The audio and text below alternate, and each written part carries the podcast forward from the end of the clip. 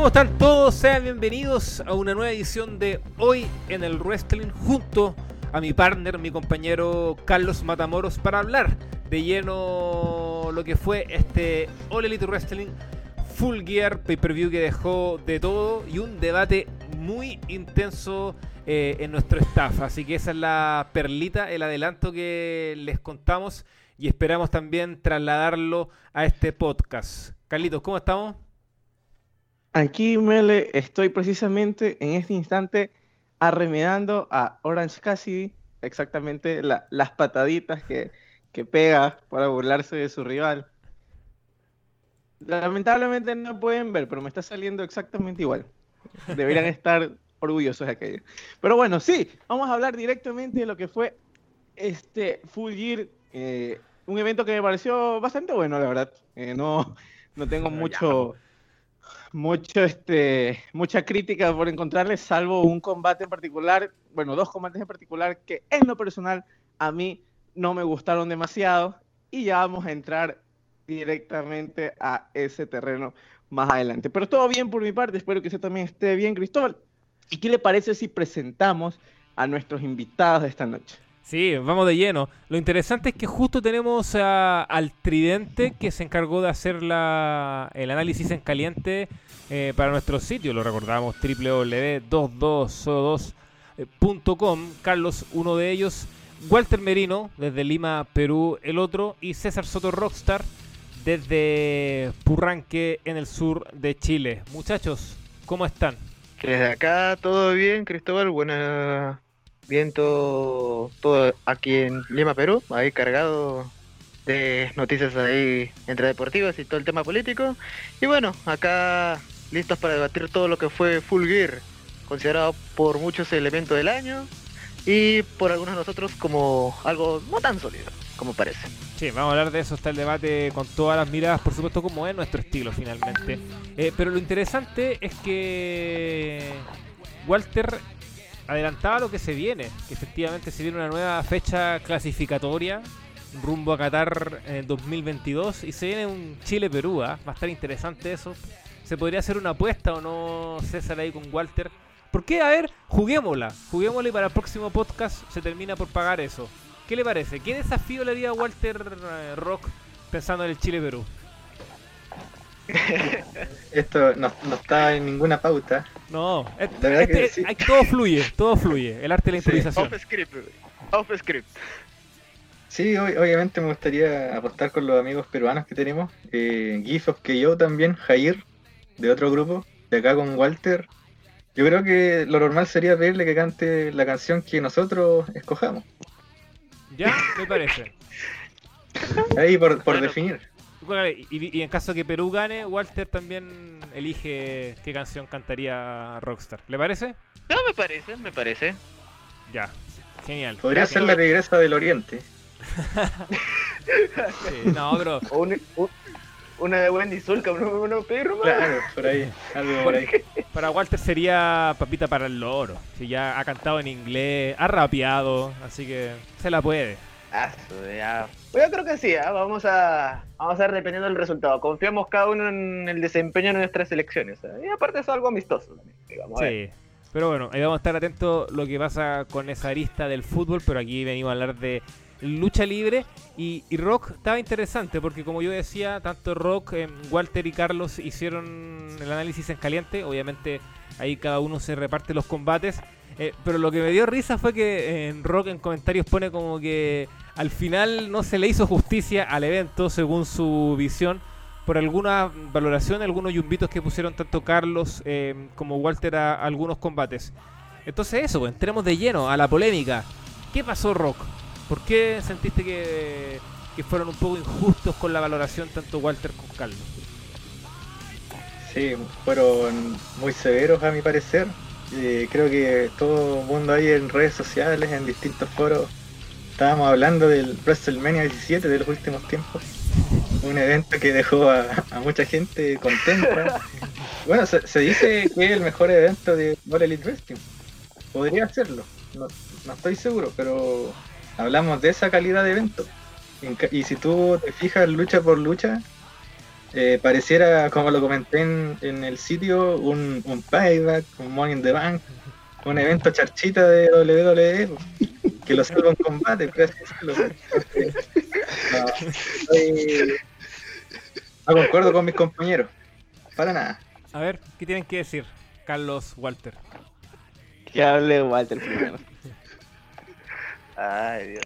Bueno, no sé qué eh, eh, puede decir respecto a Rock. Solo una pregunta, si es que vio el evento totalmente sobrio o si, o si estaba con sueño, no sé, pero acá yo creo que el evento fue bueno, pero yo para considerarlo el evento del año o algo muy sólido, yo creo que no tanto, ¿ah? No, no, no tanto. Bueno, sí, pero magistral, no. ¿ah?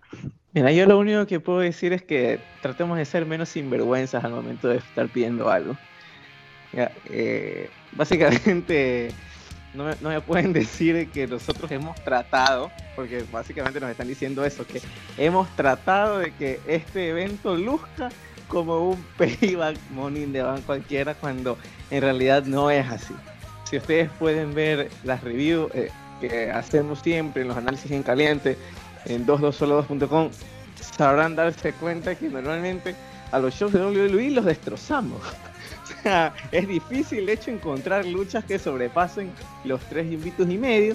Y acá, básicamente, eh, es difícil encontrar una lucha que tenga dos yumbitos y medio. Ya que creo que la única, la única lucha que tiene un puntaje eh, que La de tiene un puntaje medianamente mediocre son la de Jericho y la de Orange Cassidy contra John Silver. Son las únicas.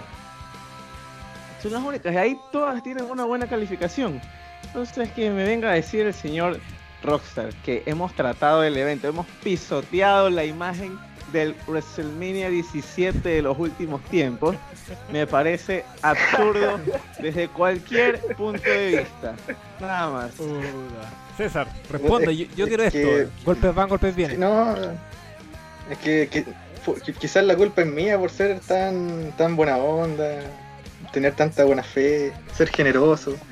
Porque yo incluso, por ejemplo, el Sacha vs Bailey del pasado pay-per-view, yo lo, yo lo pedí para reseñarlo. Porque sabía que iba a ser bueno y le tiré puras flores. Entonces, esa clase de persona soy yo. y le puse cuatro yumbitos y medio, si no me equivoco. Sí. Que para mí lo- los grandes combates son como de, de tres y medio hacia arriba.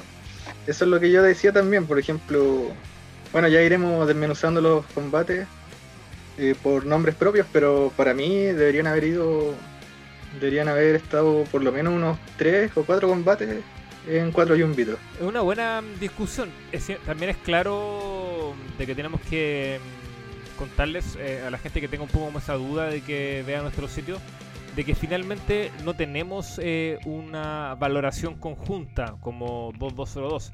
Cada uno de nosotros, cuando al momento de puntear una lucha, lo hace desde su criterio. Entonces, por ejemplo, en mi caso, una lucha eh, es buena desde los 3 y un bito hacia arriba. A diferencia de, de- de Rockstar, que él plantea que tiene que ser de 3 y un bitos y medio. Entonces, desde ese punto de vista, a, a mí no me genera mayor problemas eh, que tanto Walter o Carlos le pongan un combate menos de eso. Y finalmente creo que lo interesante del, del análisis y del debate viene en, la- en lo que se escribe, en el análisis y en lo que ahí se va planteando.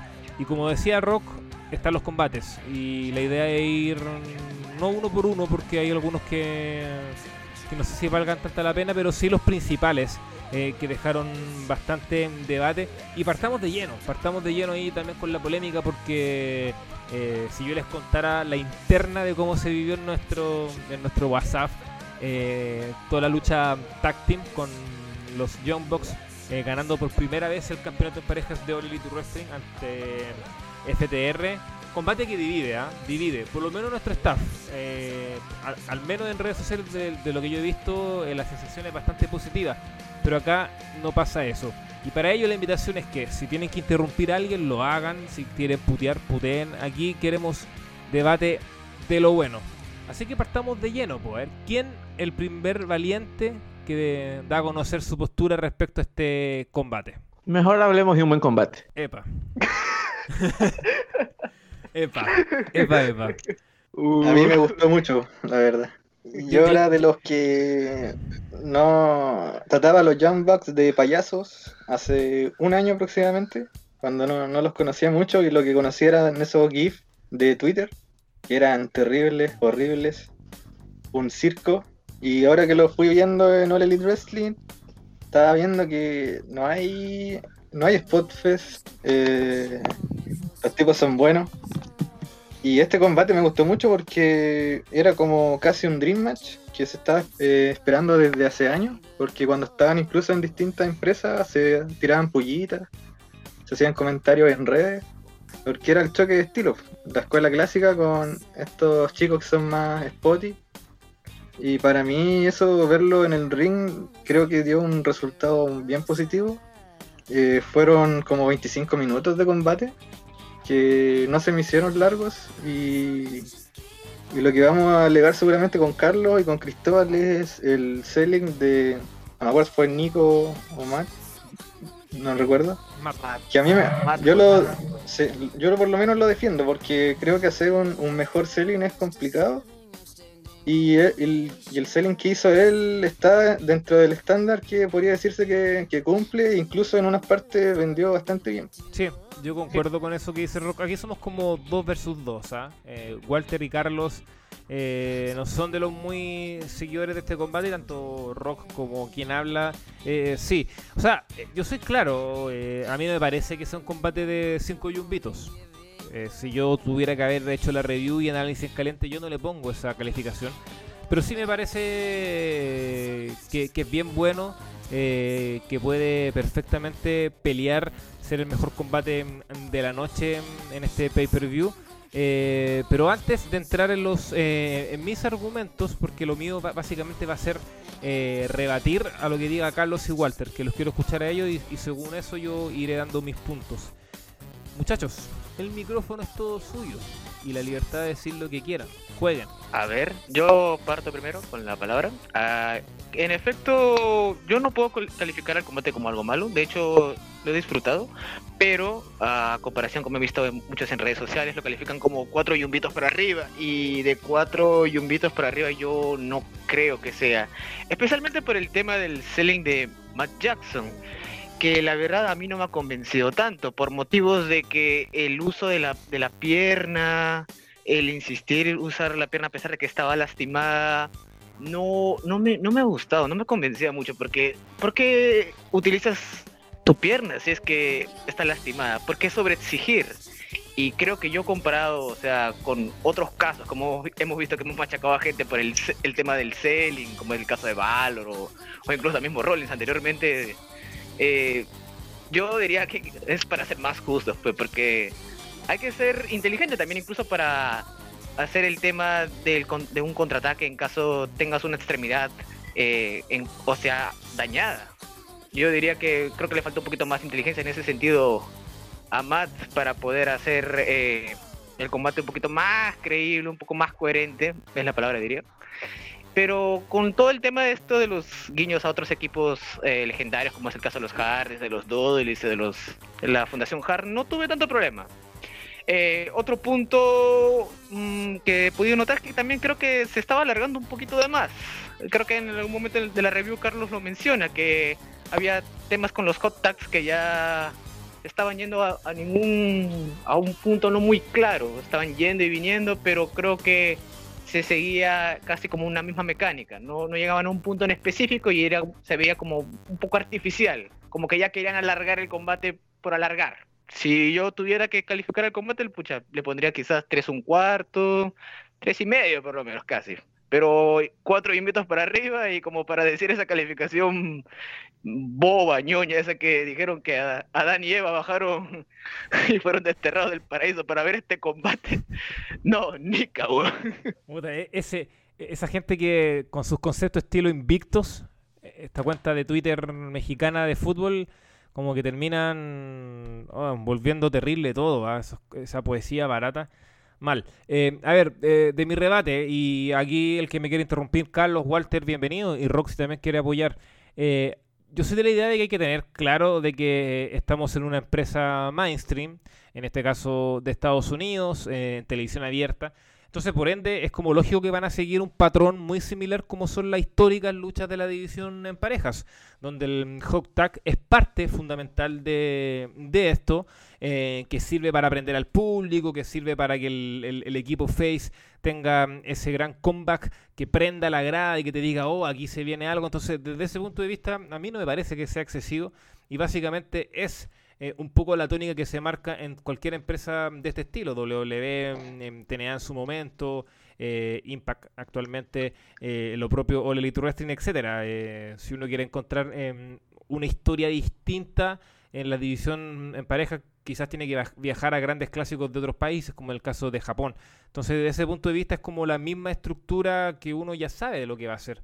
Que puede ser bien o mala, ahí lo dejo en el criterio de cada uno. Obviamente, hay combates buenos y hay combates malos. Pero en este caso, a mí me parece que, cumple a la perfección. Aparte que finalmente eh, el hot que siempre era por parte de, Nick, eh, que era el que estaba 100%, eh, entonces tampoco es tan terrible. Entonces, desde ese sentido me parece que al menos se justifica desde ese razonamiento.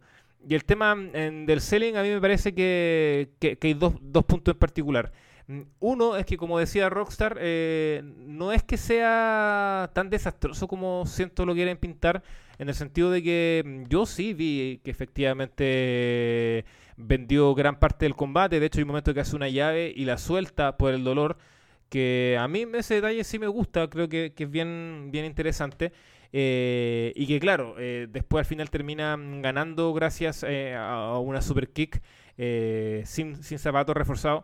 Pero ahí entra mi segundo punto, de que también es el contexto de este combate, que te lo venden como un Dream Match y es también la primera, el primer reinado que va a tener en los Jumbox, sus primeros títulos en parejas. Entonces está también esa necesidad de ganar ante todo pronóstico, de ganar ante todo inconveniente. Entonces finalmente también aprovechan una tontera de FTR y, logra en el último suspiro ganar. Entonces como hacer el, el, gol en el minuto 90, eh, aunque tu cuerpo no te dé no te dé más. Entonces creo que esos aspectos hacen que, el combate, para mí al menos, no tenga esas falencias tan detalladas que ustedes dicen. Es primer reinado, ¿verdad? Sí. De los.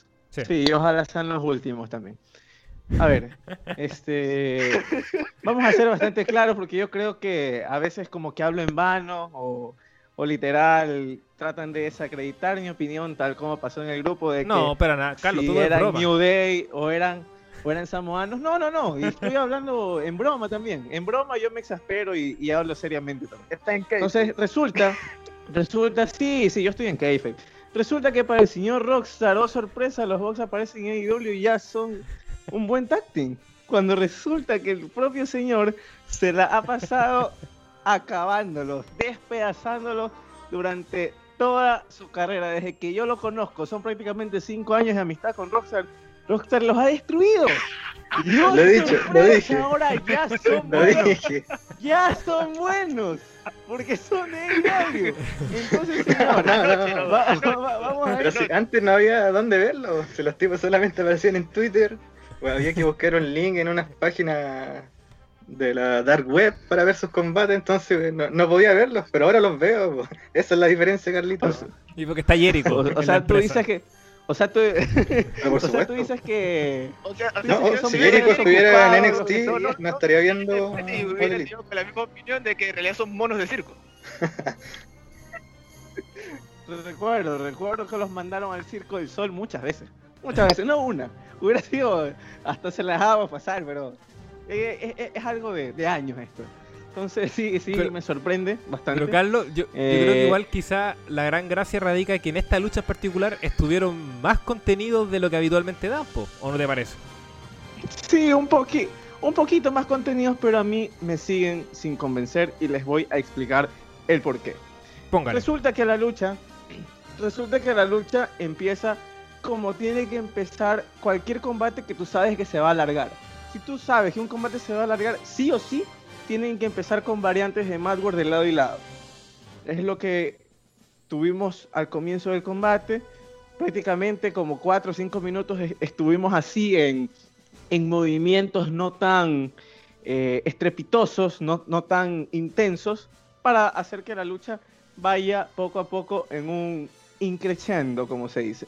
Pero resulta, y aquí viene eh, eh, la primera pega que tengo, que este Dax Harwood se llega a dañar la mano en un poste de los que sostiene el ring. Vamos a entrar en contexto. Dax Harwood se daña la mano, incluso empieza a sangrar, tiene que ser vendado, y los Bucks se dan cuenta de aquello, por lo cual empiezan a trabajar a la mano del propio Harwood por algunos minutos, lo cual me pareció muy bueno. Pero ¿qué resulta? Resulta que ese trabajo a la mano, conforme fue pasando el combate, quedó en nada. Se olvidaron de la mano. Y mientras estaban atacando la mano, ojo, mientras estaban atacando la mano, resulta que empezó el primer eh, comeback de FTR que precisamente se centró en atacar a la pierna dañada de Matt. Y aquí es donde empiezan los problemas de la lucha. Resulta que Matt, eh, y se los dije a, todos aquí presentes, porque yo mientras iba viendo el combate igual se los iba comentando en el grupo por, por escrito, les decía, no me está gustando el selling de Matt, no me está pareciendo un buen combate, porque Matt resulta que a veces sí, a veces no. Y a mí eso no me sirve. A mí no me sirve un selling intermitente. Que sí, que se contuvieron más que en otras veces, pero vamos chicos, o sea, esto no es cosa de que eh, esto este detalle me pareció bueno y me olvido del resto porque ya me dieron un detalle que me gustó y, y, así nos tenemos que quedar, nos tenemos que conformar con aquello. Entonces, eh, básicamente a, mí no me, no me agradó la performance de Matt, no me agradó el uso de hot tags porque sí, resulta que los hot tags son utilizados para prender a la grada, para que haya eh, un, momento en el que la, la fanaticada se levante y piensa que algo interesante va a pasar, pero resulta que ningún hot tag sirvió para nada.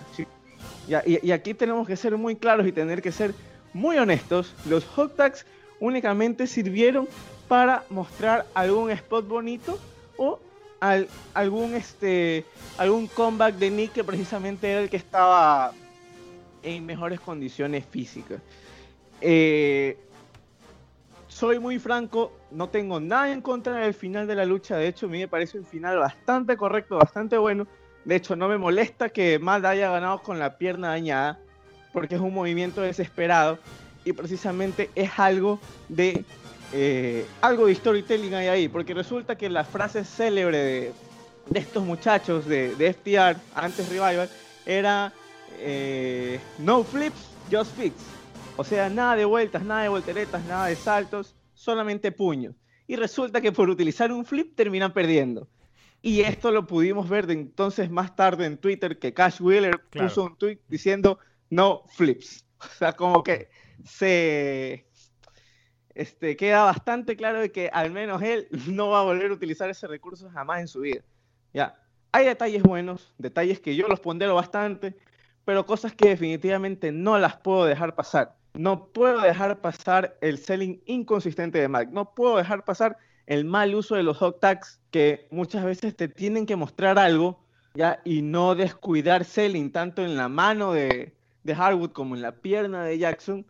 Y no me gusta que un combate sea fanservice. Yo, yo aprecio muchísimo que, que haya gente que le, que le agrade esto, que le agrade el, el hecho de que se hayan, eh, se vean homenajes a, a parejas históricas, a luchadores históricos en medio de un combate.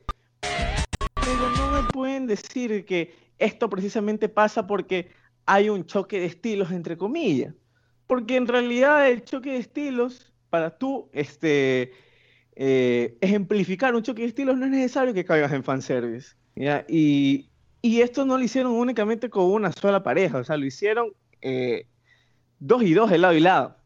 Entonces, si tú me vas a mostrar un, un este, comebacks que estén precisamente con, con el fanservice incluido, es como que, como que no le estás dando todo el crédito a la historia que has venido contando todo este tiempo. Porque si precisamente son eh, luchadores que desde hace años se van lanzando sus puntas, que desde hace años quieren luchar, y ahora simplemente al momento de tratar de demostrar quién es el mejor, utilizas movimientos de otros luchadores, es como que un poquito incoherente. Ya, eh, Yo, la verdad, eh, vuelvo y repito, qui- quizás fui muy duro con el puntaje. Quizás le pude haber soltado es un cuarto y un bito más, medio y un bito más. de- Ya, pero, pero sí, por algo se llama análisis en caliente. Es lo Claro. que a mí me pareció en ese momento, es lo que yo considero que, que debía tener. Y, y la verdad es que eh, no es un combate malo, pero tampoco es la panacea del wrestling. Entonces, eh, básicamente eso. No tengo nada en contra de los muchachos aquí. Todos sabemos que lo decimos siempre en broma, nos, nos lanzamos pullas y todo, pero, pero la cosa es así. Yo no lo encontré eh, tan, tan, tan bueno por las razones que les acabo de exponer. eh, y, y eso básicamente, eso básicamente. No tengo nada más que decir del combate. No tengo nada en contra de los que les No. gustaron, pero sí espero que, que pierdan rápido lo- los títulos, los box, porque a mí en lo personal siguen sin gustarme nada. Ey, de eso se trata. Si la idea aquí era contrastar eh, diversos puntos de vista y, en general de eso. De hecho, eh, en un programa pasado, no recuerdo cuál exacto, yo esbozaba un poco la crítica de, mm, de cuando tú atacabas eh, la zona de tu rival, cuya zona de ese determinado rival era, era la clave de su ofensiva, en el sentido de que eh, creo que debería evaluarse un poco al momento de plantear combates de que en este caso sabemos que gran parte de la ofensiva mm, de los box es sus piernas, es sus piernas con las patadas, eh, con todo el uso de las cuerdas, las terceras cuerdas que realizan, etcétera. Entonces, ¿por qué no atacar eh, la espalda? ¿Por qué no atacar un brazo? Enfocarse en esa zona. Es es lo que yo he dicho, creo que también ahí se podría ir variando un poco para, para eso. Y lo digo porque inevitablemente, y un poco mi postura, eh, y, y no solo en esta lucha, sino en varias, que, que pasa eso, que eh, es, es gran eh, parte de su ofensiva una determinada zona, que si tú la atacas es lógico que no vas a ver un, un selling a la perfección, porque en algún momento tiene que hacer un movimiento con, con- con esa zona clave, porque es su principal virtud. Entonces ahí quizás se debería ir cambiando porque eh, es lógico. Eh, pero en este caso en particular, yo reitero que yo lo vi en el sentido bien, bien ejecutado al momento de, de parar eh, en ciertas manio- maniobras y no ejecutar algunas que, que son parte de un arsenal que los tipos tienen un millón de recursos y un millón de movimientos y son así. Entonces, desde ese sentido no me parece mm, eh, tan mal. Eh, pero bueno, yo creo que podríamos estar todo el programa debatiendo esto. Sí, Walter. Sí, una, ¿cuánto duró más o menos el combate entre los Bucks y FTR? Tipo Creo que 20 como 30 minutos. Sí, un poquito menos, ¿Menos? 25 minutos, ¿no? Sí. Ya. Sí, sí, porque se sintió largo. Pero pregunto esto porque más o menos eh, en el, en el pay-per-view de AEW Revolution, los Young Bucks se enfrentaron a Kenny Omega y Hanman Page y tuvieron una duración de media hora. Sí. Y ahora que yo toco este punto de la duración, este, como mencionaba Carlos con el tema de los hot tags y todo el tema de las movidas vistosas, comparando este combate con el de AEW Revolution, yo lo sé- el otro, el de AEW Revolution, yo lo sentí más orgánico porque se mantienen más allá de cualquier tipo de lengua o, o todo eso, la acción se mantiene en un- tema más constante. Se juega con el tema de la rivalidad de Hanman Page con Matt Jackson y al mismo tiempo no se, se siente más natural, el, como cuando buscan los hot tags. Quizás un poquito la duración tal vez este, se siente un poco pesada casi al final, pero no, no sobrecargan todo el tema de los hot tags, porque incluso las combinaciones y el juego de los finales falsos se siente orgánico, se siente bastante guapo, diría. Sí, efectivamente eh, la comparación es inevitable con ese combate de los propios Vox con Page y Omega. Pero bueno, creo que el debate queda ahí. Podríamos ya zanjar este tema. Como ven, hay distintas visiones. eh, y de eso se trata finalmente. Y, y- y a la postre, cada uno disfruta a su manera estos combates. Hay otro que me gustaría que eh, lo nombremos y con fuerza. Porque a mí me parece que es una muy buena lucha. Y es el main event entre John Moxley y Eddie Kingston en este I Quit. Eh, voy a partir yo, así bien breve, que, bueno, cumplieron con mis expectativas.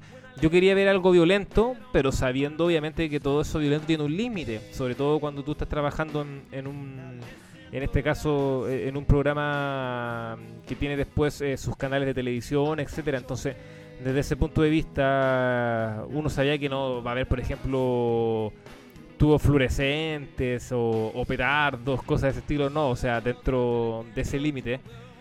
Pero estuvo bien, estuvo bien violento con el uso de, mm, tachuelas, con el alambre de púa en los brazos eh, que ocupaban como arma para golpear a los rivales.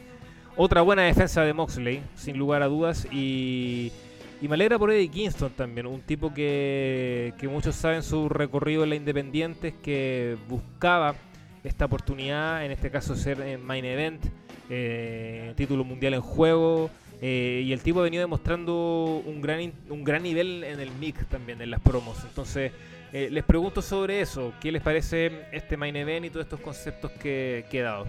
A mí en lo personal me gustó el combate, porque de verdad eh, el tema de la intensidad y el juego con los spots es, fue bastante disfrutable.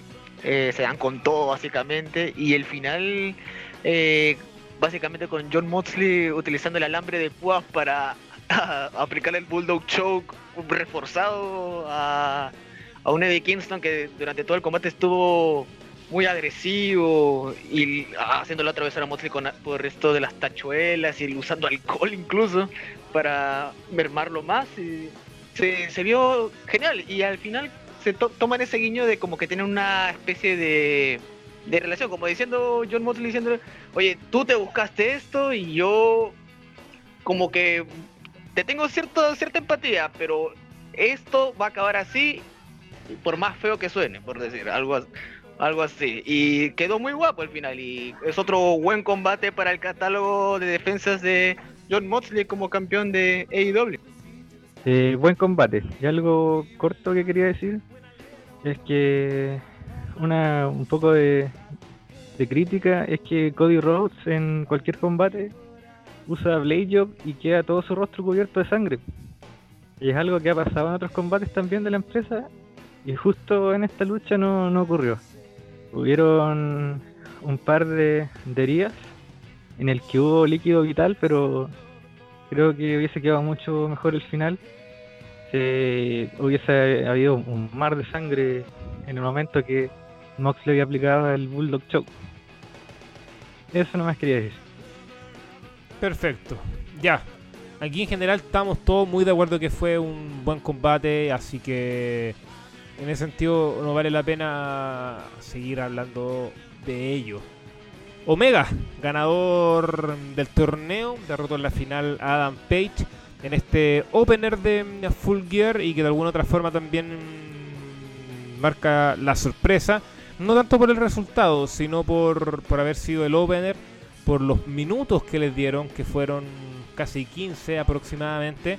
Lo que me refleja, por lo menos en mi parecer, es que mm, obviamente se van a guardar el combate estelar con el título en juego probablemente para más adelante y con más minutos y con más sentido de la épica, etcétera.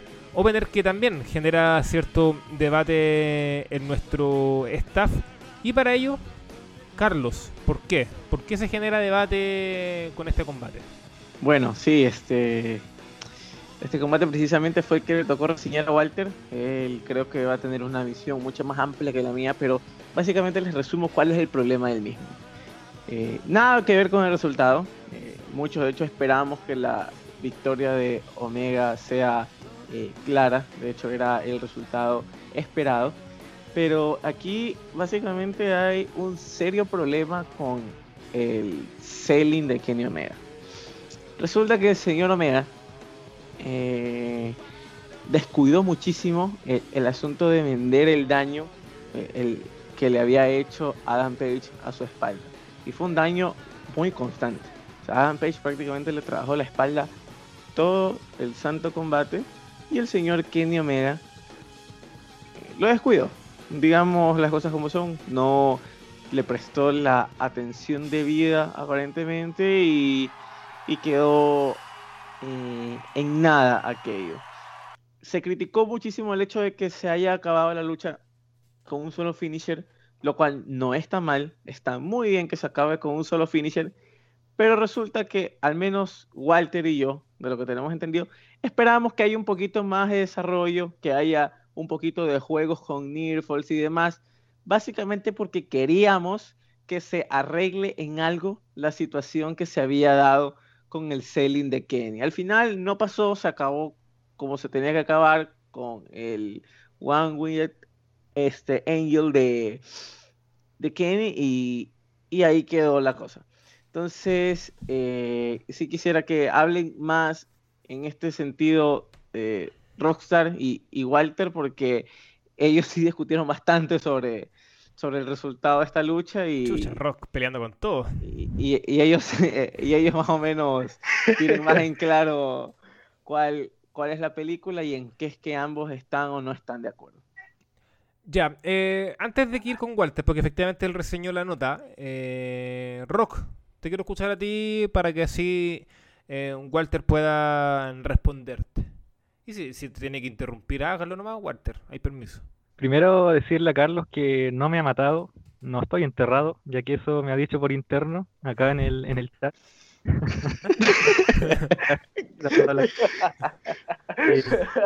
No, porque se dice que Le mató el micro nomás. con la empresa y es porque sencillamente el producto es bueno, es entretenido. Es como la actitud era que, por ejemplo, tenía a Rikiti, al Snow, cualquier pelagato funcionaba porque el producto era entretenido. Entonces yo considero que en esta empresa pasa lo mismo. Todos los luchadores funcionan, la mayoría, y son entretenidos. Y respecto a este combate, eh, no, para mí no, eh, hay una exageración aquí de Carlos y Walter. Eh, si bien es cierto, Kenny Omega es lanzado al principio de la lucha contra la barricada unas tres veces, si no me equivoco. Sí. Eh, luego el combate es normal. O sea, recibe el castigo a la espalda que, que podría ser con un suplex en cualquier lucha, en contralona, etcétera. Eh, no es que le hayan aplicado, no sé, las murallas de Jericho o le pongan la rodilla en la espalda. No, fue como un, un desarrollo normal que si tú no, no lo miras con tanta atención, no, no estarías pidiendo, ponte tú, que, que venda la espalda. Entonces, por eso yo no me quejé con Kenny Omega. Y creo que el, el único selling no muy bueno de la noche fue el de, el de Chida, que es una gran luchadora, pero que sí se notó que le complicaron la ofensiva cuando le lastimaron la pierna. Pero no, Kenny Omega yo creo que estuvo bien y cuando vendió bien los movimientos, y también se veía que el tipo estaba herido, entonces no, no sé qué más podría haber hecho para dejar contentos a, a Carlos y Walter. Ufa, ufa, ufa. Mm. A ver, a ver, vaquero, estoy listo para rebatirle. A pistolazo limpio, si te gusta. Sí, pistolazo, otra Ya. cosa no. Otro vaso, no, por favor. Ya, miren, yo no tengo problema con que Kenny Omega gane, y al igual que dijo Carlos, ya nos esperamos esta victoria. Lo que yo sí tenía, al menos como una expectativa, es que fuese un combate más frenético, o algo que fuese más, más intenso, porque se supone que ambos luchadores son dos ex compañeros que han sido campeones en pareja.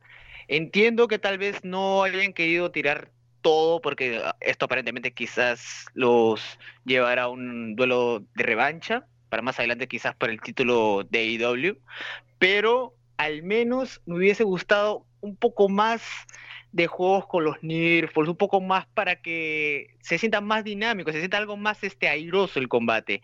Y ahora que mencionan el tema del selling de Kenny Omega, sí, yo siento que el selling del señor que es considerado uno de los mejores luchadores en el mundo quedó al debe. ¿Por qué? Sí, es cierto que le estrellan de espaldas contra la barricada, pero hay unos puntos en el cual quisiera repetirme. El tema de los power bombs eh, que le aplica Hanman Page, eh, uno que es, si no me equivoco, fuera, fuera del ring y otro que es dentro del ring. Fueron continuos. Y el señor Kenny Omega, como si no hubiese pasado nada, continuó. Más allá de que el hecho de las movidas, sumado al ataque previo en la parte de afuera del ring, se vieron fuertes. Yo, al menos de este señor, esperaba un poquito más de expresión, un poco más al menos de que se sintiese. Pero es que todo el tema de la movilidad de Omega pasó tan rápido que parece que el hombre, como si fuese de acero, no, no- no hubiera, no hubiera sentido nada. Yo el tema de que termine con un solo finisher no tengo ningún problema, pero como dice Carlos, y estamos de acuerdo en ese sentido, es que aquí se pudo usar este tema del un solo finisher si es que en el proceso previo a la ejecución del finisher se hubiese eh, buscado minutos para corregir el tema del selling de Omega, hubiesen jugado un poco más con los falsos finales para darle algo más de movilidad, algo más de clase y sabor al combate. Sí, yo creo que es un buen combate, es un buen combate, pero lamentablemente queda en un a punto de ser un gran combate. Así es como yo lo tacho. Esperaba más del señor Kenny Omega, el Masterclass Kenny Omega, pero con, ese selling que me, que me, mostró en el combate con Harman, yo al menos, yo que en, e, ese rubro, en esa categoría de grande en el mundo, no, lo lamento. Por más que me venga la horda otaku acá a bombardear mi casa. Oye, pero a ver, eh, eh, en, mi caso, este combate lo vi después en la repetición, se puede decir, eh, y con muchos sueños, así que tendría que verlo nuevamente. no pude ver el, pay-per-view en vivo, al menos sus primeros combates, el resto sí lo vi. el tema es que ah, dejo esta pregunta planteada también. Quizá a veces, y me incluyo, porque muchas veces sí, sí he sido, como que somos un poquito quisquillosos ¿no? con, con el tema del selling en este caso en particular, porque como decía Rockstar, es que tampoco hay un ataque constante a la espalda. Son un, como decían, los bombazos contra mm, la barrera de contención, etcétera. Entonces, dejo esa pregunta planteada. ¿eh? Si nos estamos poniendo quizá un poquito más quisquilloso, o está bien, o hay que ir por esa línea de fijarse en esos detalles, o sobre todo cuando los, detalles están, tan a la vista. Pero lo que yo quiero em, reforzar, o más que nada reforzar, es defender ese el final. Porque si lo recuerdas, Walter, eh, mira, yo soy muy malo con los movimientos, ¿ah? muy malo. Hasta en español no me sé los nombres. Pero Kenny Omega le realiza a Page una especie de pile driver, que tiene otra variante muy especial de él, que es bien brutal, de hecho. Tiene un nombre, pero no recuerdo en este momento, si, si, Walter se acuerda. Eh, y una. Se ve, se ve potente y todo, y bueno, finalmente llega al conteo de dos. Y luego de eso pasa un rato, no muy largo, y finalmente gana Omega con el finisher, que efectivamente también eh, castiga gran parte de la zona del cuello. Entonces, ese punto de vista me parece que está bien, porque un movimiento de firma tan devastador como esa especie de pile driver, después tiene consecuencia con su finisher. Entonces, de ese punto de vista, yo encuentro que, estuvo bien. Si se hubiera salido Pac-Man del. Hackman, mejor dicho. Pac-Man, estoy clarito salió Hackman del, del, conteo, ahí me parecería un poquito más artificial pensando en esas movidas tan devastadoras y es lo que yo critico un poco a otros combates, que es eh, estos eh, falsos finales luego que te hacen unos movimientos devastadores. O Cristóbal, disculpa, disculpa que te interrumpa. Este, yo creo que tú estás hablando del el que se le llama Double Underhook Pile Driver, que es, digamos, como que es, el, mismo agarre del pedigree, ¿verdad? Sí, sí. El mismo agarre del y, tú, y tú caes sentado, que tú caes sentado exactamente, o sea, que tú alzas a tu rival, lo mantienes, digamos, como que boca abajo encima tuyo y tú caes sentado para que tu rival caiga de cuello. Yo creo que es ese el que te refieres. Sí, ese, ese, sí, sí. Que se lo, sí, es, un, es un movimiento de firma de, de Omega, sí. Sí. Que, no, yo insisto, yo soy muy malo con, con los nombres de los movimientos de los finishers, salvo los, los, más clásicos. Entonces, para mí, y eso es, es clave para el cierre del combate. Y, y, a mí no me molesta que hayan ido como a menos, en el sentido de que efectivamente muchos esperábamos que iban a tirar la casa por la ventana y demás. Pero como opener creo que cumple y te deja como esas ganas de, de ver algo más.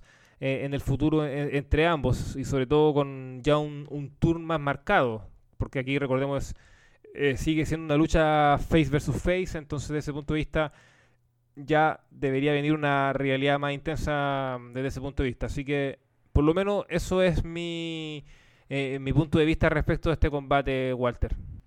Al menos desde un punto de vista yo un poquito más personal, yo me hubiese gustado que jugaran un poquito más con el tema de los roles, porque si estábamos viendo un poco previo a semanales, incluso el tema de, la discordia entre Hanman Page y, Kenny Omega, al menos uno estaba fungiendo con lo que el papel de Hill.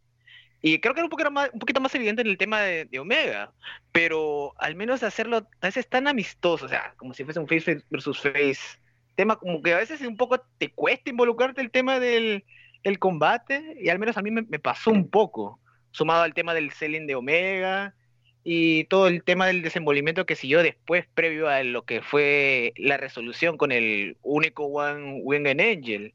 Y no tengo, no tengo, o sea, para darle una calificación tan alta al menos al combate. Yo creo que es bueno, pero como les digo, yo creo que queda en un pudo ser, pudo ser más sólido. Pudo ser más sólido, entonces es el titular que deja eh, Walter Medino. Eh, dejamos hasta acá la conversación respecto a este combate. eh, y en general nombramos los dos principales, que era la lucha en parejas y este opener entre Hackman y, y Omega, de lo que generaba más eh, pugnas al interior de nuestro staff. Porque en, en general el resto concordamos o tenemos una visión más similar. Lo dijimos en el main event. Eh, yo creo que ni Rock, eh, siendo el fanático más acérrimo de Chris Jericho, me va a decir que esa lucha era de cuatro yumbitos, po, ¿o no? Con MGF. En yumbito y medio. ¿Cuánto? Yumbito y medio. Tres yumbitos y medio. Ala. Sí, igual me parece un poco harto. No, eh, estuvo divertido. Estuvo bien divertido. A mí me gustó por lo menos. Sí, es que, no sé, mi tema pasa con que ya a esta altura. mm, eh, ¿Sabes? Jericho, sí, sí, su- sus combates actuales eh, te divierten, es verdad, es, verdad. Pero claro, quizás para evaluar, mm, no solo podemos quedarnos con ese factor em, de lo gran divertido que es Jericho, sino buscarle algunos aspectos más. Y el tipo, efectivamente, ya a esta altura uno le puede pedir que te realice o- obras maestras. Eh, bueno, también la, victu- la victoria de mm, Hikaru Shida ante Nyla Rose. El triunfo de Darby Allin ante Cody. Que también está ese combate ahí, en la palestra de ser eh, el mejor de la noche. Y, y les quiero preguntar bueno. sobre eso. Les quiero preguntar sobre eso, sobre este combate y sobre el resultado más que nada. Yo quiero decir algo de Cody, ¿ah? lo voy a decir también eh, que me parece muy interesante. Y, y yo creo que con eso ya cerramos eh, lo de Full Gear. ¿Alguien? Sí. eh, yo, Yo- quiero también sí. decir algo de, de Cody. Antes que hable de Walter. Eh, quizás lo mismo que vas a decir tú. Que eh, paremos las, como, las comparaciones con Triple H, por favor. Exacto. Sí, quizás la- No, es que incluso en ring, porque por lo menos en All Elite Wrestling, bueno, yo encontré a Super Penca Cody en WWE, un sin carisma, un, un típico tipo que no va a ganar nada. Espera, Rock, Y pero esta empresa, ¿Mm? sí, dime. no, una pequeña interrupción. Es que Rock encontraba penca a todos, bueno, menos a Jericho. No, Y cuando, cuando llegó All Elite Wrestling, todos son buenos, ¿o no? eso, que la mejor. Ya está, hasta en el que usaba Cody. Estaba una carta. Un chupa media. No, pero. con Cody Rhodes, Con Bob Holly. Y de ahí Cody tuvo sus momentos, pero ahora es otra cosa. Ahora Siga, es prácticamente. siga, una- la- Y, y no, pues yo quería decir que el año ponte tú de Cody Rhodes en All Elite Wrestling in Ring eh, es bastante superior a, gran parte de la carrera de Triple H. Eh, Tri- Tri- Triple H tiene sus luchas buenas, pero en- son contadas con, con las dos manos. Y Cody ya en poquito tiempo ya está teniendo una buena cantidad de luchas. Y claro, no, Cody te hace el job, eh, pierde limpio. Se nota que es un líder sano, dicen que se autoboquea, pero... O sea, obvio, si el tipo tiene poder, pero se autoboquea para bien. Y no, muy buena lucha, bien por Darby Allin, creo que era su momento. Y ser campeón TNT es súper importante, así que bien por el, por el muchacho. Y muy bonita Brandy también, hay que decirlo siempre. Nunca falla. Walter, Sí, iba a decir algo similar a lo que iba a decir Rock respecto a las comparaciones con Triple H. Y bueno, ya que Rock ya se me adelantó en ese sentido. Pero nada más, no, no puedo agregar mucho porque ya, como comenté en la review, el papel de Darby Allin fue bastante bueno, jugando con el Underdog y con Cody Rhodes. Si bien hemos machacado mucho por el, tema de que a veces de, de- da la cacha a en big matches y todo lo demás, acá hizo un buen papel. Y creo que si no me equivoco, Darby es el primer eh, eh, luchador de la cantera de AEW, si se puede decir, que gana un título como luchador individual.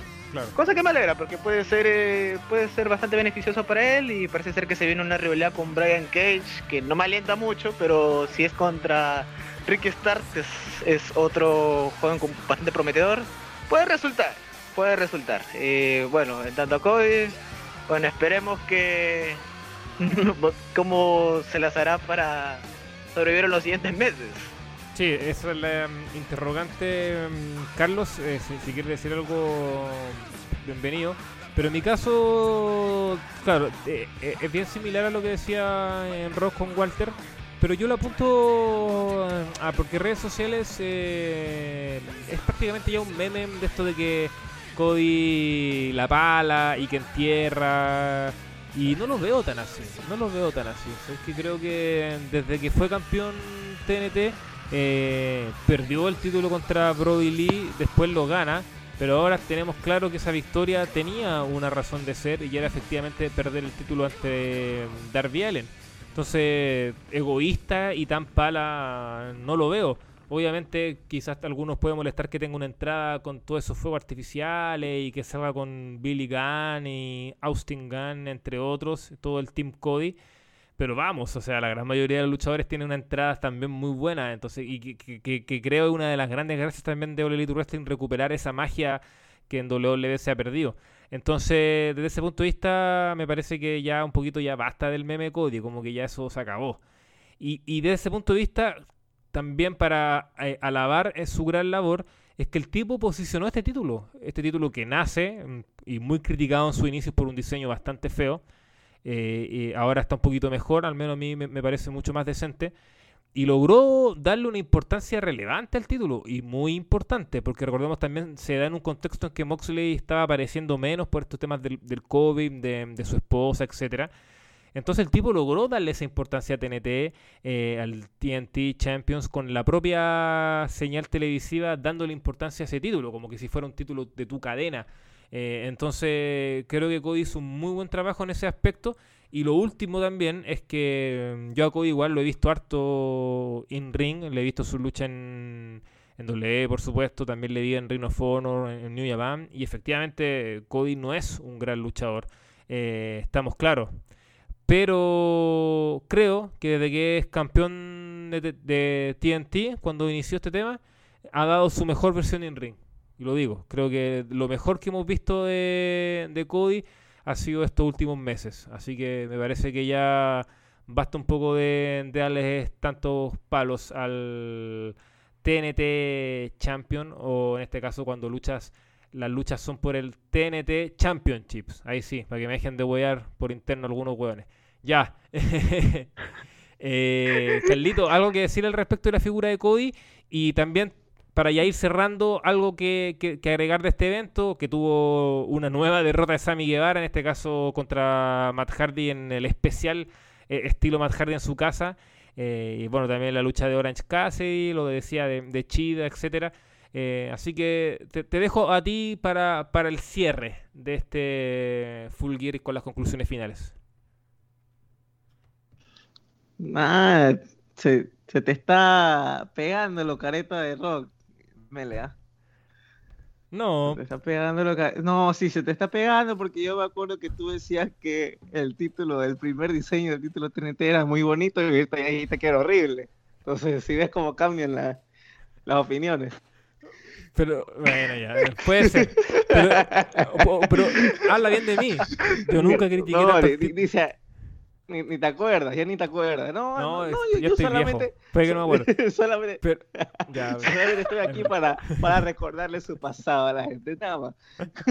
para, que, para que la vaca se acuerde cuando fue ternera. pero el título es Eh, bonito ahora. Yo entonces- solo, No, Carlos ahorita, ahorita, fue el ahorita el título es bonito. fanático de Braun Strowman. Así que ese es su pasado. Está más Si bonito. quiere hablar de pasado, ese es su pasado. Ah, A Bueno, mucha digo, honra, a mucha honra. Todavía me parece interesante, Bron. Aunque creo que no tiene salvación ya, pero todavía me parece interesante.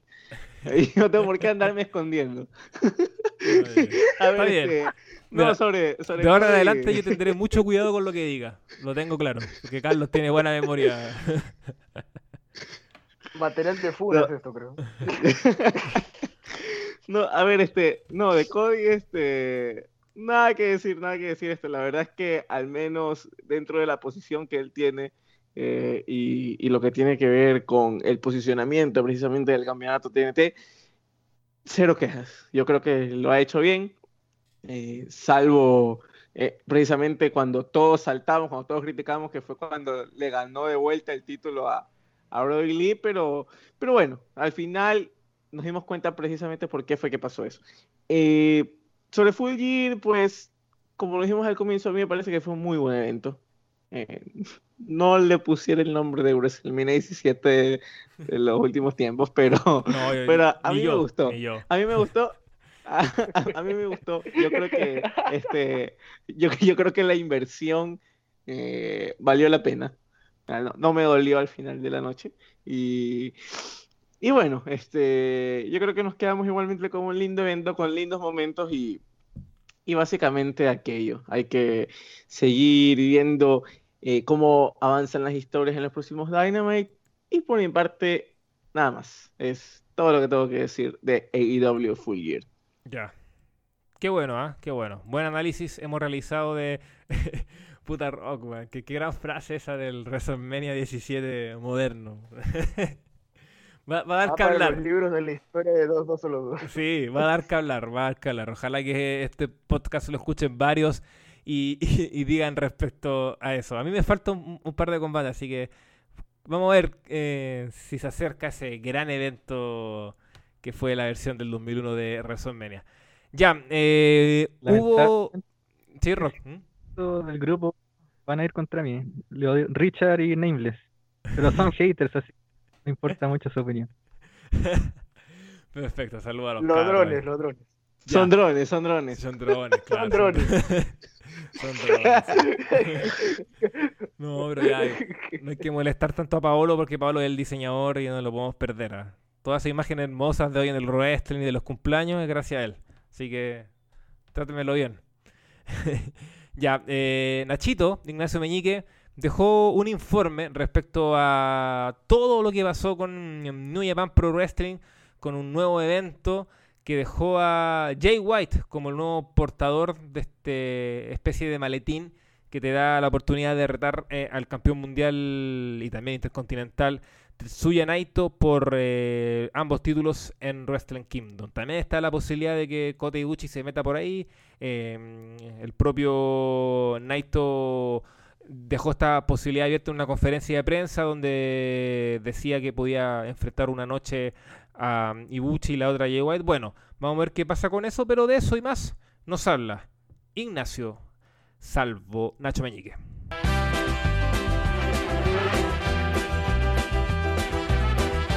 sobre la decisión que tomó New Japan con respecto al buqueo de Kota Ibuchi y Jay White, hay que analizar algo al principio.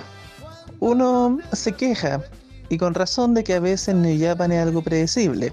Entonces, de repente viene bien que ellos te sorprendan con algo. Viene bien que mm, te den como una vuelta de tuerca, una sorpresa para salir como de esta de esta, de esta regularidad, de, esta- de esto de caer en lo mismo, de las historias predecibles. Pero ¿qué es lo que pasa? Que a veces cuando tú das esta vuelta de tuercas te pasa la mano y terminas cayendo en lo absurdo. Por ejemplo, que Otis en WWE haya ganado el Money in the Bank fue una vuelta de tuerca, fue una sorpresa, pero solamente pensada para generar shock para nada más. Y eso fue una decisión estúpida a largo plazo. Entonces cuando tú das una vuelta de tuerca, cuando tú haces una sorpresa, igual tienes que estar pensando cómo mm, va a desarrollarse la cosa más allá. Por ejemplo, Kota Ibuchi ganó el G1 Climax y que Kota Ibuchi ganase el G1 Climax este año fue una sorpresa porque nadie pensaba que él lo ganaba.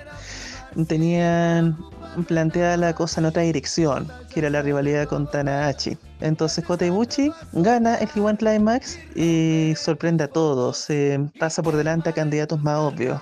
Eso fue una buena sorpresa, porque al final el plan de hacer que Kota Ibushi tenga su gran redención contra Naito en Wrestling Kingdom, ganando por primera vez el título, enfrentándolo en el Tokyo Dome, en el, en el show grande, en el combate importante, eso parecía algo muy bien planteado y claro, una sorpresa muy, muy bien hecha.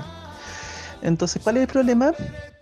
Que en cambio, lo de Jay, quitándole el maletín, quitándole lo que había ganado en el G1 Climax, también es una vuelta de tuerca, pero excesiva. Y eso llegaría ya al ámbito de esta sorpresa, de estos shocks que de repente te plantea WWE. Yo diría que a ese nivel está, lamentablemente.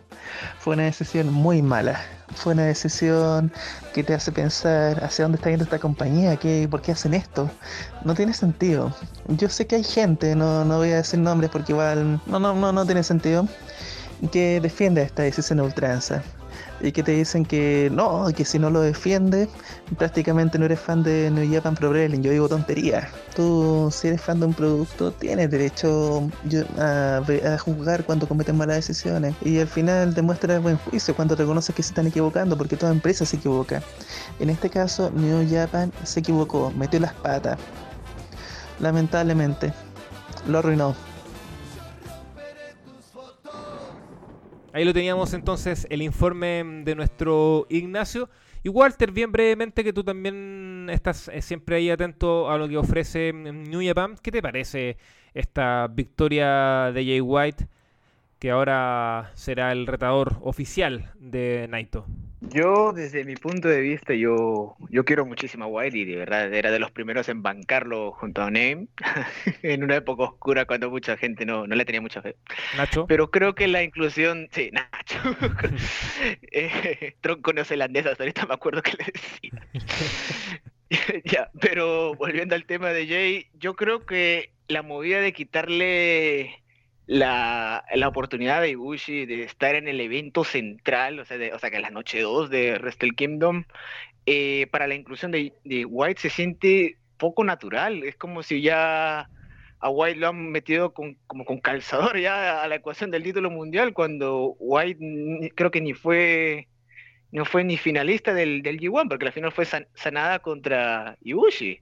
Y Ibushi en su primera defensa del maletín, que mayormente son predecibles que, que va a retener el maletín, dio, Gedo dio el batacazo y hicieron que White eh, entre a la ecuación y esté parece- al parecer en el main event de la noche número 2. Así que, pero ese sentido, me, me da pena Ibushi porque creo que no le están dando el spotlight tan, tan grande como uno pensaría que le estarían dando.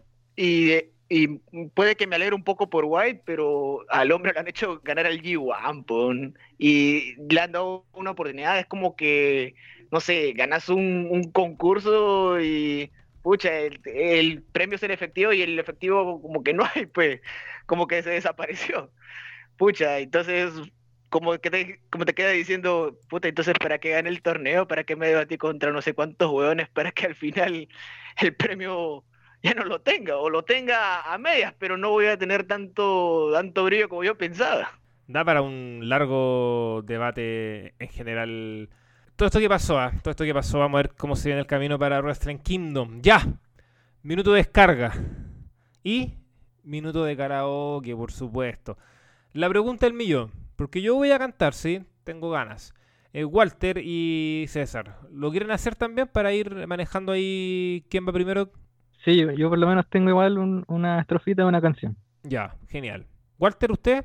Miren, yo la verdad, karaoke ahorita no, no preparó muchas canciones ahorita, así que a pesar de que algunos me podrán haber tirado de amargo por todo el tema de la review de Full Gear, no, no tengo muchas cosas por qué descargar, al menos, pero sí quisiera tirarle al menos un palito, un Póngale. pequeño, una pequeña enseñanza, una pequeña descripción a todos esos buenos que veo que acá se emocionan a mil por esta historia nefasta de posesión demoníaca entre Alexita y Bray Wyatt.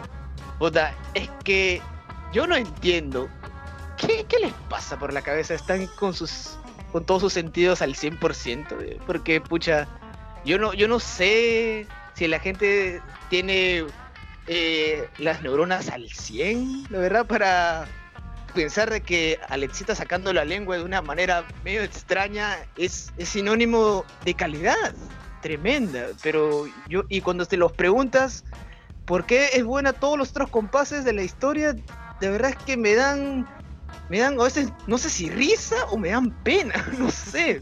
Pero es que yo, estas cosas, más lo, toda la habitualidad de que, de que Bray Wyatt sigue siendo la misma, ¿va?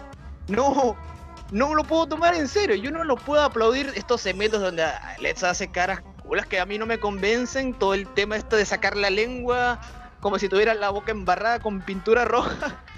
O el tema de que Wyatt sigue haciendo las mismas apariciones y ataques culos de siempre. De que envenena a los muñecos, que no sé.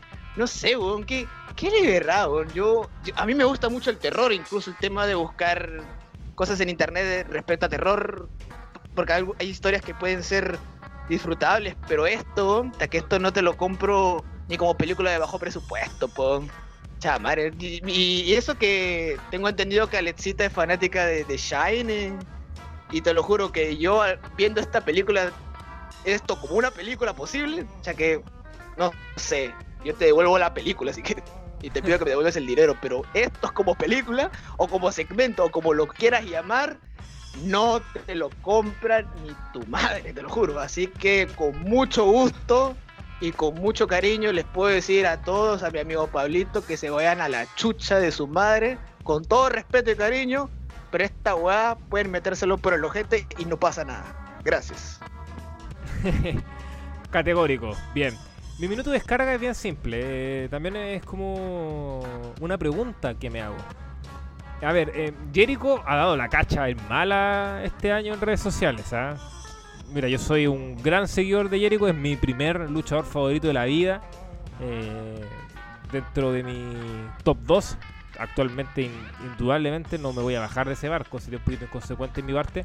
Pero también es eh, lógico que hay que criticarle ciertas posturas, ciertas eh, decisiones y acciones más que nada que toma en, redes sociales. Sí, el tipo está dando la cacha. y sería bueno que se, se- por, un, por un rato se desligue de tanto Twitter y no, no escriba. Entonces, eso me parece está bien. El tipo está dando la cacha y, y corte el internet un ratito. No sería malo.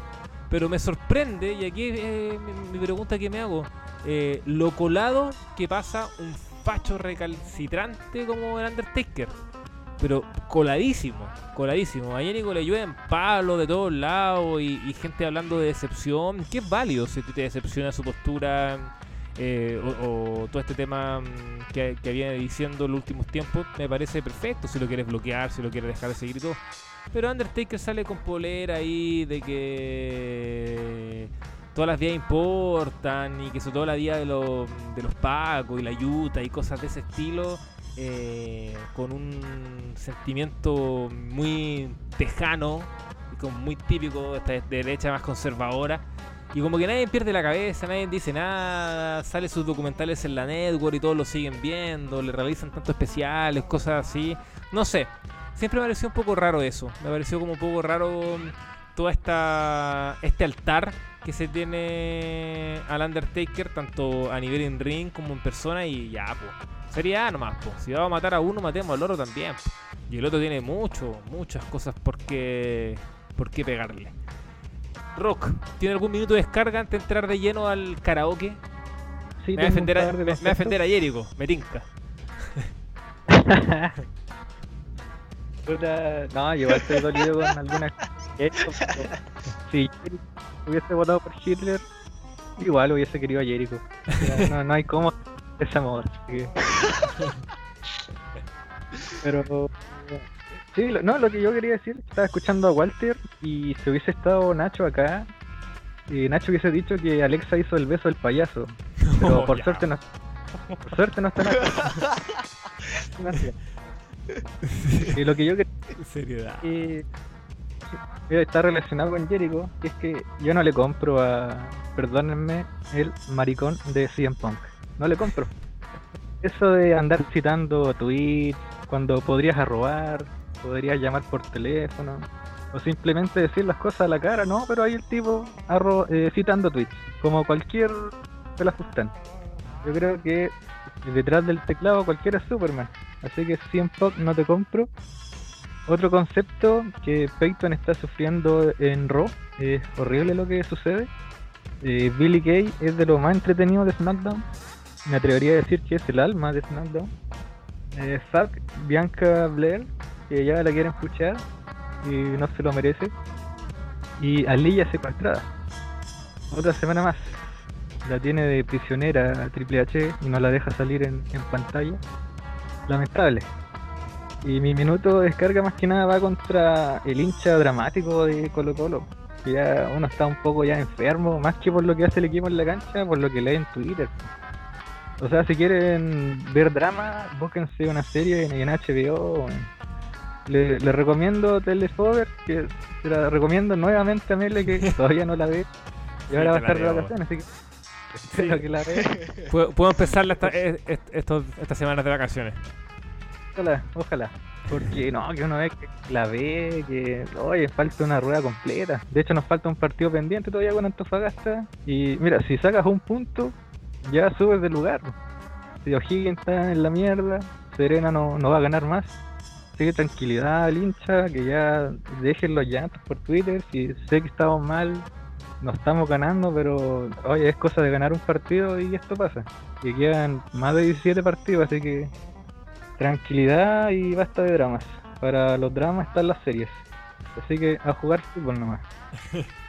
Oye, si llegan a bajar a fin, No, a fin de enero, que yo no creo, yo no creo, ojo, pero si llegan a bajar, voy a guardar esto, pero... ¿Ah? Y se va a publicar en todos lados. ¿Lo tienes claro? sí, no. no, se me ha pasado, no se me ha pasado por la cabeza nunca.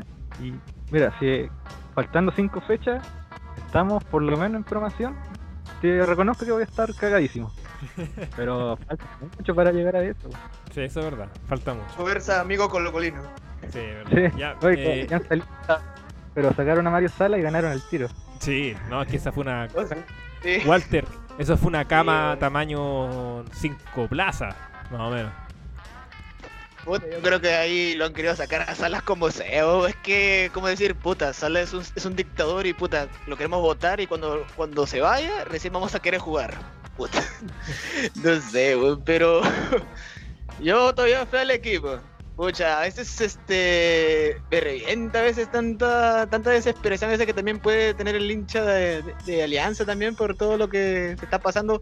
Sí, y, y algunos se la quieren dar de DT, de que también todo sabe que, a quién deben fichar, a dónde deben fichar, no sé, pero yo leo estas cosas a veces en redes sociales, pero pucha, no sé, a veces todas esas cosas a uno más lo estresa que de que lo motiva, la verdad. Che, eh, bueno, podríamos estar descargándonos eh, mucho rato al respecto.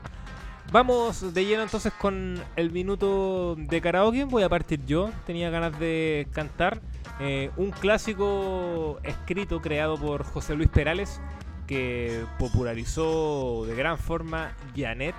Pero yo cantaré la versión de Ataque 77. Me gusta un poquito más rockera. Y es ¿Por qué te vas? Un temazo. Así que va a cantar hasta el coro, hasta el coro para dejar después a Rockstar. Hoy en mi ventana brilla el sol, mi corazón se pone triste contemplando la ciudad. ¿Por qué te vas? Como cada noche desperté pensando en ti. Y en mi reloj las horas no terminan más. ¿Por qué te vas? Todas las promesas de mi amor se irán contigo. Lo olvidarás. Lo olvidarás. Y en una estación te lloraré igual que un niño. ¿Por qué te vas? ¿Por qué te vas? Y ahí estaba mi minuto de karaoke acá en Hoy en el Wrestling. Por supuesto, nos pueden escuchar en Spotify, en iTunes y también en iVoox. ¿Me están aplaudiendo o eran pifias? No escuché bien. Era el público de Viña que está a favor de usted, don Cristóbal. Ah, genial, genial. Pasé la prueba. Bien. Sí, No, pues tanto canto malo, se agradece un, un canto decente como el de Cristóbal. Sí, le puse. Más, bien, más bien yo creo que la agrupación Maná va a banear a Nacho de todos sus conciertos, porque la verdad todo lo que ha hecho era asesinar a toda la discografía de este gran, gran grupo. Sí, sí, es verdad. No, pero este tema en particular es uno de mis favoritos, es muy buen tema. Aunque la versión de Janet también me gusta, sí, me, me gustan ambos, pero el primero que escuché fue de Ataque 77, la banda argentina. Ya pues, eh, Rock, nos despedimos por supuesto de todos. Walter, muchas gracias también a, a Carlos, que a todo esto Carlos tuvo que abandonar el programa, no, no pudo estar en este minuto de descarga, Ca- casi se me olvida de hecho al decirlo. Y vamos a terminar, pues vamos a terminar con César con su minuto de karaoke. Nos encontramos entonces en una próxima edición de Hoy en el Wrestling. Rock. Esta es una canción que ha sonado en las calles de Estados Unidos estas últimas horas, ya que ganó el señor Joe Biden. Y es como que Jesús, el presidente, pues, todo es felicidad. Y está sonando esta canción. She says we gotta hold on to what we got. It doesn't make a difference to make it or not. We chat each other, and that's a lot for love. We'll give it a shot.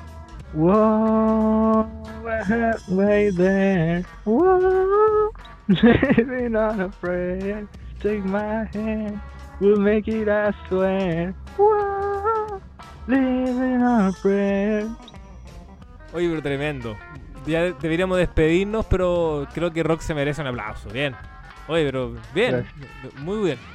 Walter, usted como ma- mayor experto, ¿qué le parece? Afinadito el hombre. A mí me encanta. Finito.